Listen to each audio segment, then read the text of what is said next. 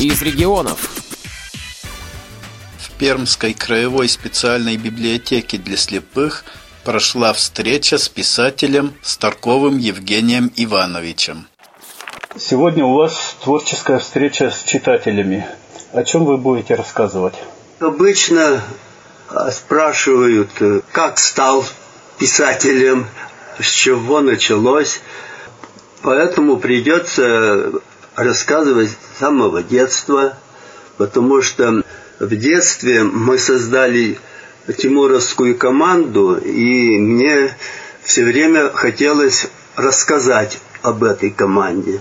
Ведь э, чего греха-то и Гайдар-то придумал такую команду.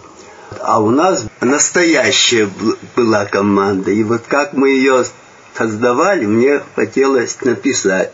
Ну, я еще подростком пытался писать, но, конечно, ничего не получилось. Потом уже взрослым тоже была мысль. Но, знаете, то, то времени нет, то, то не получается. И вот уже набрав жизненный опыт, я, будучи на пенсии, э, связался с газетой «Осинское Прикамье». Я последние годы в деревне живу. Я решил написать книжку эту. И она получилась. Кроме этого, я стихи писал, сделал свой первый сборник, но моей пенсии хватило только на подарочный тираж 50 штук.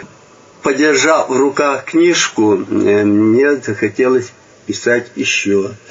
И была у меня голубая мечта сделать книгу о природе. Я почему выехал в деревню, чтобы заняться фотоохотой. Еще работая на заводе АДС, я увлекся фотоохотой, и в многотиражке была рубрика «Встреча с природой». В основном там печатался только я.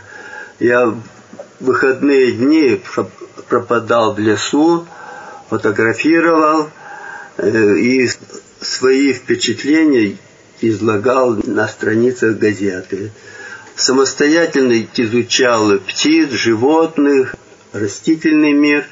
Люди ждали мои заметки о природе.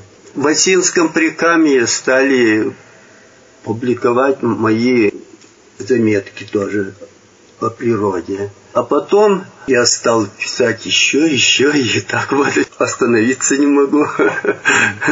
У вас есть очень интересная книга «Особая жилка». Как она появилась? Когда в Осинском прикамье о природе печатали, и мне захотелось чего-то еще написать. Я решил написать э, о том, как э, трудно было выживать в 90-е годы. Дело в том, что я поменял город на деревню, думал, все, я займусь э, фотоохотой, литературой, а пришлось все это забросить, 90-е годы начались. И взять в руки лопату, грабли, косу, выращивать живность и, и все такое. Приезжал в город, видел тут и врачи, и учителя в торговлю бросились. В общем, это самые тяжелые годы были на моей жизни. Даже как-то в войну было стабильней, чем в эти 90-е годы.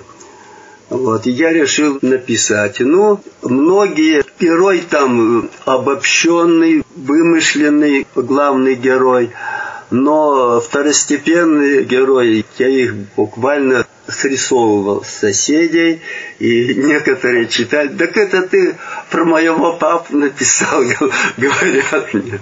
Вот так вот. До этого я маленькую повесть написал Термоха, это по рассказам отца и тетки. Гражданская война, коллективизация. И эту повесть опубликовали в газете, она маленькая была. А особую жилку начали печатать, там поменялась власть, и смотрю, неделя, две, три не печатают. люди меня трясут, что дальше будет? Я говорю, звоните в газету. Потом все-таки допечатали они и больше не стали ничего печатать. Говорят, это не наш формат. К тому времени я еще написал «Камень на сердце» и заканчивал «Осенний этюд». Я все это объединил и на свои деньги напечатал сборник такой под общим названием «Особая жилка». Издавая эту книгу, я обнаружил, что я совсем плохо стал видеть. Редактор мне там начеркала чего-то, а я даже через лупу ничего не вижу. И поэтому в ней там много опечаток получилось. Эту книгу я уже получив группу по зрению, пришел в общество слепых, узнал, что тут библиотека есть, принес свои книжки сюда и организовали встречу с читателями тогда. Вот я говорю, видимо, все, я уже больше писать не смогу. Но ребята из компьютерного класса сказали, приходите к нам, научим вас на компьютере работать. А я живу в деревне, вот я говорю, я, я не смогу. Дали мне диск э, с уроками по компьютеру, я слушал и ничего не понимал. Вот, но, тем не менее, я все-таки купил компьютер и с трудом, но какие-то азы освоил.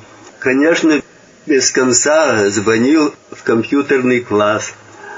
А через год я уже набрал новую книжку. Это приключенческая книжка «Золотянка». Говорят, что книжка получилась интересная. Вот, ну, раз одну набрал, и я стал и дальше писать. Освоил еще сканер и стал работать над книгой о природе. Поднял свои архивы, оттуда стал сканировать фотографии с негативов, с фотографий и править статьи свои о природе. В общем, работа закипела. Сегодня вы будете что-то читать, представлять из своего творчества? Я прочитаю несколько стихотворений, а также попробую показать свои песни.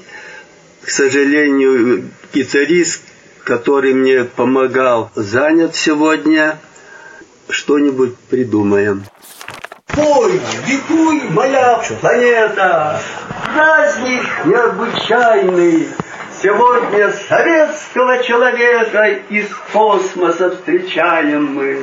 Раньше только в сказках мечтали о кораблях космических. Сказки эти былью стали в стране социалистической. Имя его не сотрется с годами, будет достойно легенд и былин.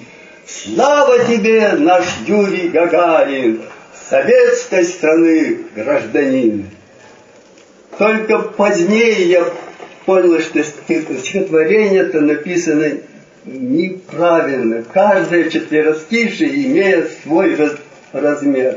Но тогда в патриотическом запаре никто этого не заметил, ни одной буквовки не поменяли и напечатали. Так я стал печатающимся поэтом. Кроме патриотических стихов я писал и, и лирику. Например, Весна по улицам идет, в ручьях играет солнце, Девчонка о любви поет, чуть приоткрыв оконце. Пойду лопату отыщу, убрать остатки снега, И жаворонку подсвещу, разглядывая небо. Трезвонит радостный мотив весенние прелюды, И ищет фотообъектив чудесные этюды. Мне уже было за 40, я первый раз поехал по путевке на Северный Кавказ.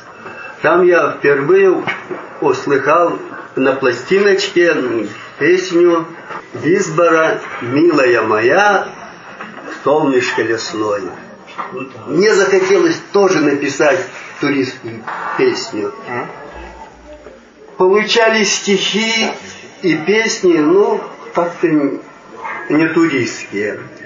И уже э, приехав домой через год, может, через два, мне кажется, песня все-таки получилась. Спряталось солнце за синие даль,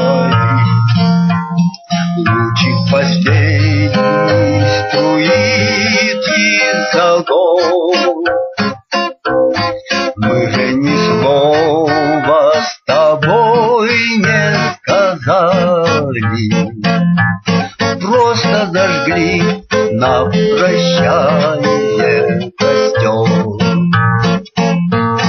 Мы же ни слова с тобой не сказали, Просто зажгли на прощание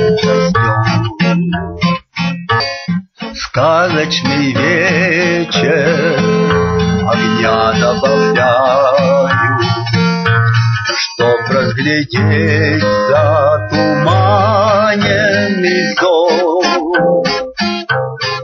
Будет ли встреча, об этом не знаю, но не забыть нам прощальный костер.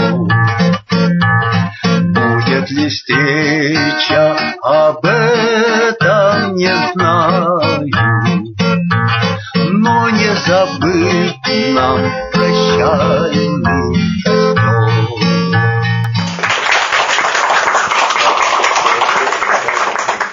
Для радиовоз Владимир Ухов, город Пермь.